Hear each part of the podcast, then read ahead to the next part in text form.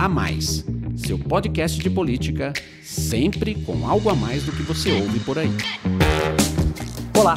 Começa agora um novo episódio do podcast A Mais, seu podcast de política sempre com algo a mais. Eu sou Rafael Lisboa, diretor na FSB Comunicação, estou aqui acompanhado do Alon Feuerwecker, analista político da FSB, para mais um bate-papo. Excepcionalmente, Alexandre Borges não vai poder participar do podcast de hoje. A nossa conversa é sobre a Lava Jato e a recente decisão do Supremo Tribunal Federal que pode levar à anulação de condenações de réus na operação. A maioria dos ministros da corte é a favor da tese de que os réus delatados tem direito de se manifestar depois de réus delatores nas alegações finais, preservando o direito de ampla defesa. O chamado, né, o denominado direito de falar por último, está logicamente contido é, no exercício pleno da ampla defesa, englobando a possibilidade de refutar todas, absolutamente todas as informações, alegações, depoimentos, insinuações provas e indícios em geral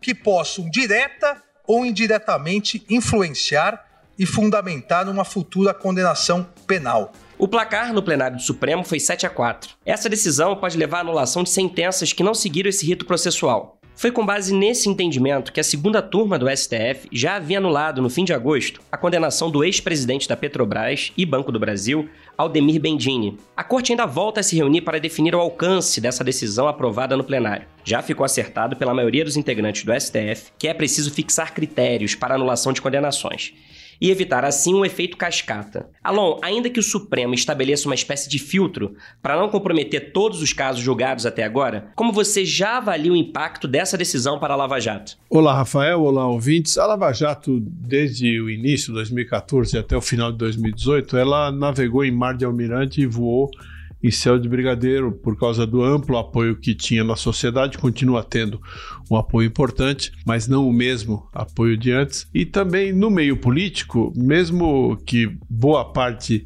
dos políticos fossem alvos da Lava Jato, ela também tinha apoio. Por quê? Porque era uma operação que enfraquecia o governo do PT, enfraquecia o PT e abria a possibilidade de outras forças políticas ganhar as eleições de 2018, que foi o que aconteceu. Agora nós entramos numa, numa outra situação. Porque o governo novo que assumiu, do presidente Jair Bolsonaro, ele precisa governar. Para governar, ele precisa ter poder. O Congresso também já não vê muita graça na Lava Jato, porque não existe nenhuma perspectiva de o governo do presidente Jair Bolsonaro, por exemplo, ser atingido pela Lava Jato. Né? Esses fatos são todos fatos anteriores. Essa, essa diminuição do apoio político, tanto na sociedade quanto no meio político propriamente dito, deu um respiro para o Poder Judiciário. Então você começa a ter contestações aqui e ali. Eu não digo que a Lava Jato já tenha sido colocada na defensiva, não, ainda não. Mas ela não está mais naquela ofensiva estratégica que viveu desde 2014 até o final de 2018. A gente está agora numa situação de equilíbrio, onde a Lava Jato ainda tem muita força, ela ainda tem apoio na opinião pública, na sociedade, ela ainda consegue executar operações policiais é, importantes, mas o efeito político dela já é limitado. Mas então, tratando especificamente dessa questão aí, que ainda vai ser decidida pelo STF, né? Eles ainda vão fixar os critérios para que as condenações sejam revistas. O presidente Dias Toffoli chegou a sugerir na última sessão três requisitos para o réu ter a sentença anulada: que ele tenha recorrido da ordem de alegações finais desde a primeira instância, que a defesa comprove prejuízo com a abertura conjunta de prazo e que o acordo de delação tenha sido previamente homologado. Mas ainda não houve um consenso e o desfecho do julgamento foi adiado. Para qual direção você acha que a maioria do Supremo vai seguir? O Supremo está na, naquela situação que a gente chama no snooker de sinuca de bico. Porque quando uma lei muda ou uma interpretação da lei muda, o princípio diz que todo mundo que é beneficiado pela mudança deve ser beneficiado. Então, se você tem um crime e num determinado momento aquilo deixa de ser crime, todo mundo que estava condenado por ter cometido aquele crime que já não é mais crime tem que ser beneficiado pela decisão.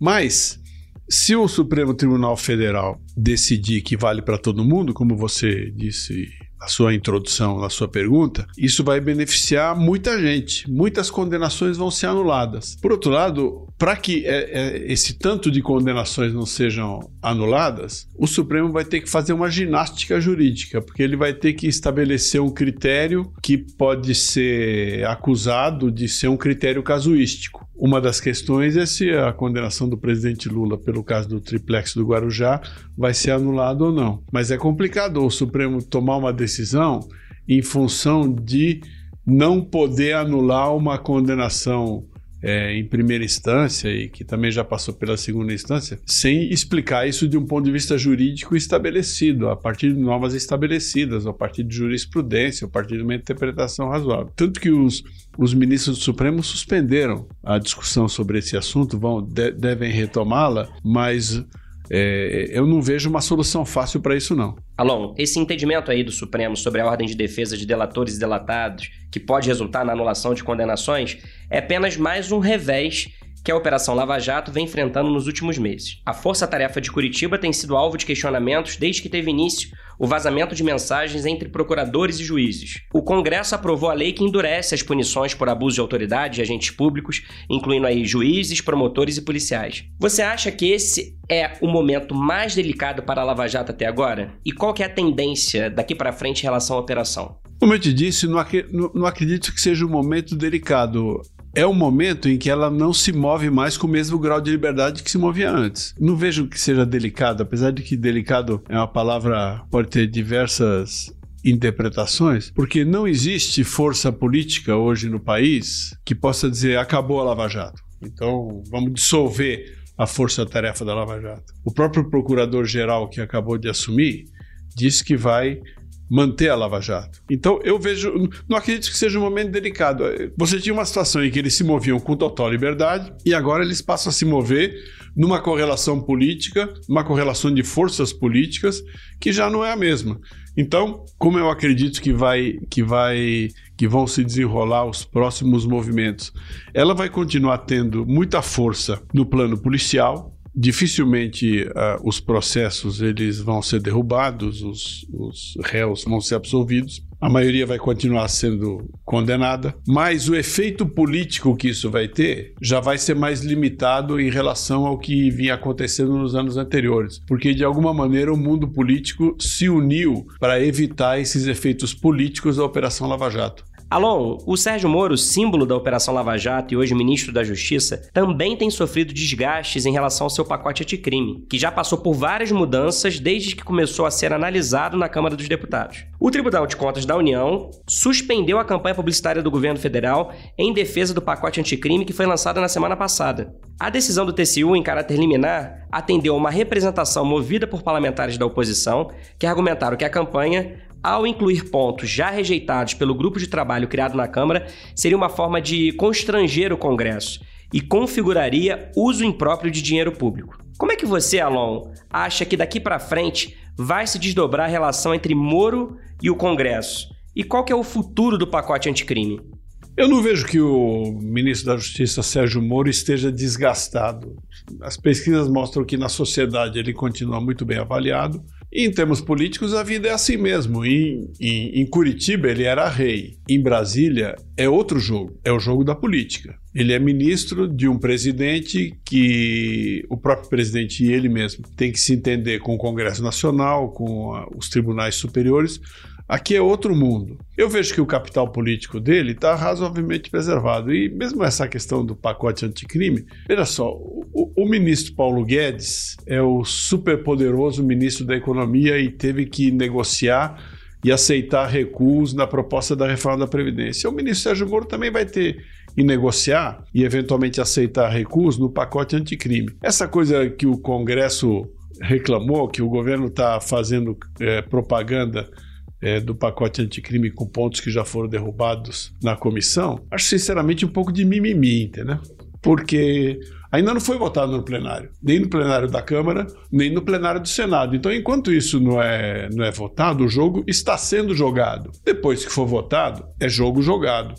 O que não faria sentido é o governo fazer uma campanha publicitária depois do projeto aprovado para questionar pontos que foram ou incluídos ou retirados do projeto. Agora, enquanto ele está sendo discutido, isso faz parte do jogo. Agora, uma última pergunta envolvendo a questão da prisão do ex-presidente Lula. Como é que você, Alon, avalia o pedido feito à Justiça pelos procuradores da Lava Jato de Curitiba, incluindo Deltan Dallagnol, para que o ex-presidente Lula deixe a carceragem da Polícia Federal e progrida para o regime de prisão domiciliar por já ter cumprido um sexto da pena? E também, como é que você avalia, por outro lado, a decisão do ex-presidente já manifestar em carta de não aceitar a migração para o regime semiaberto? Olha, me parece que a posição ali dos procuradores de pedir a progressão da pena é uma questão que tem uma fundamentação técnica eu não tenho como interpretar as intenções deles, mas tem uma fundamentação técnica, porque o presidente Lula, ele com um bom comportamento atestado na prisão,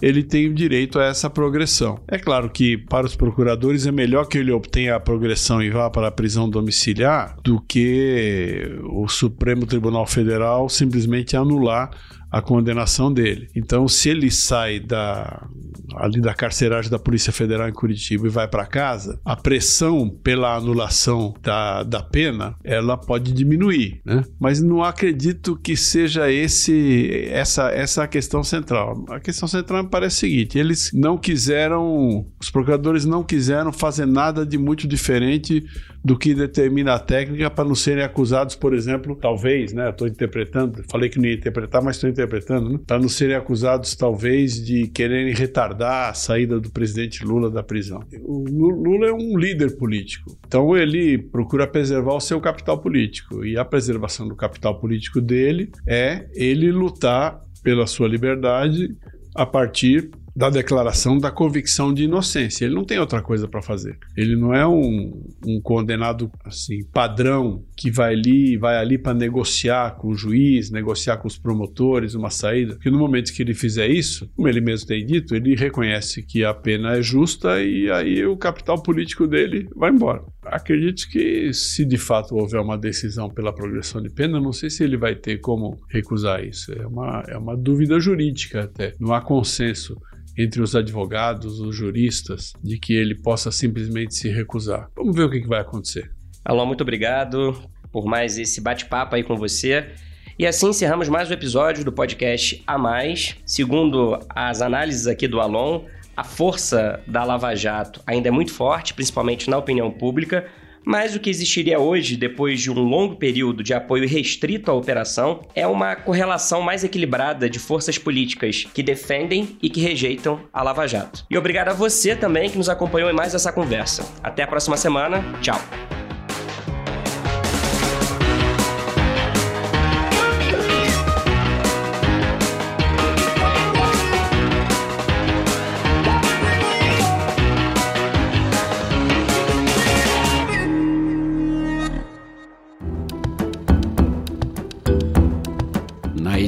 Guilherme Baldi.